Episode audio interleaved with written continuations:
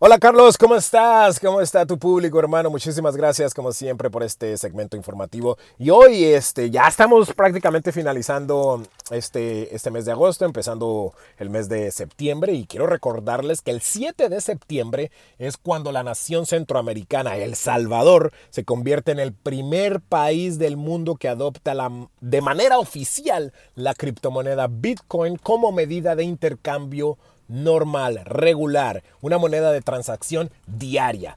El presidente Nayib Bukele eh, anunció hace un par de meses que, pues sí, que este 7 de septiembre, que es el martes 7 de septiembre, arranca Bitcoin como moneda nacional no reemplaza la moneda fiat, o sea, la moneda local, simple y sencillamente va a coexistir con esta moneda y la gente tendrá la opción de seguir usando a la moneda local y seguir sus transacciones de manera común y corriente o de empezar a usar Bitcoin para enviar, recibir, pagar por sus productos y servicios. Pues es muy importante porque todo el mundo tiene los ojos encima. Va, pues vamos a ver qué es lo que sucede con, con este experimento en El Salvador.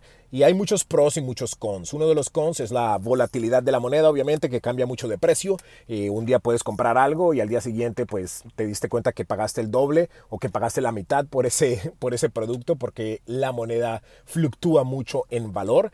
También las transacciones tienden a demorarse un poco. en las redes de Visa y Mastercard, eh, estas pueden soportar 24 mil transacciones por segundo. Bitcoin más o menos soporta 20 por segundo, así que hay transacciones que se pueden demorar hasta 20 minutos en ser completadas, eh, lo cual puede ser un problema si estás comprando gasolina y te tienes que ir rápido, pues obviamente no puedes pagar con Bitcoin porque te toca esperar 20 minutos hasta que la transacción sea completamente ah, finalizada.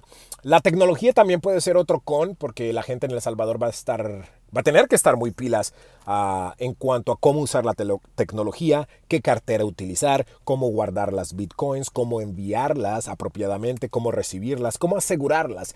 Tienen que estar al día con las estafas, con los hackeos y todos estos problemas, ¿no? Ah, pero obvio, esto también es una oportunidad porque ahora, el salvadoreño va a tener que ser tecnológicamente más hábil, más educado y creo que eh, intelectualmente puede ser algo beneficioso para esta nación, al igual que tecnológicamente, porque quedan a la vanguardia de, todo el mundo en cuanto al uso y al conocimiento de esta criptomoneda. O los pros, obviamente, pues van a la vanguardia. El, el, presidente dijo que va a guardar muchas como reserva nacional, lo cual puede ser muy beneficioso porque sabemos que Bitcoin a largo plazo siempre tiende a subir de valor. Puede ser muy bueno para el país. El salvadoreño también queda a la vanguardia porque va a ser pues esa nación y esa, y esa población que utiliza Bitcoin de manera cotidiana para enviar, recibir. Están al día con sus carteras digitales, están al día con la tecnología. Así que va a ser muy bonito ver una nación pues intelectualmente superior a otras, hay que decirlo de esa manera. Va a tener, pues va a ser un proceso, pero yo lo veo que algo beneficioso para la educación tecnoeconómica de El Salvador.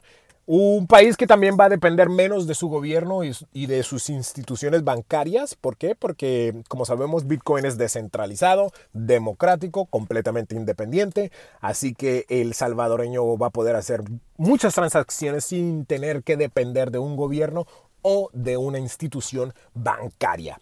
Otra cosa es que Bitcoin es global, así que ahora El Salvador con el uso ah, de esta criptomoneda queda pues obviamente eh, en una posición de hacer transacciones globales de manera más fácil y eficiente y sobre todo con el entendimiento de cómo hacer estas transacciones a nivel global. Ah, esta es un resumen de lo que se viene este 7 de septiembre en la Nación El Salvador, pero obviamente podemos aprender más en aprendeconyaro.com, aprendeconyaro.com o me pueden enviar un mensaje de texto al 323-977-9276. 323-977-9276. Carlos, muchísimas gracias hermano, estamos en contacto.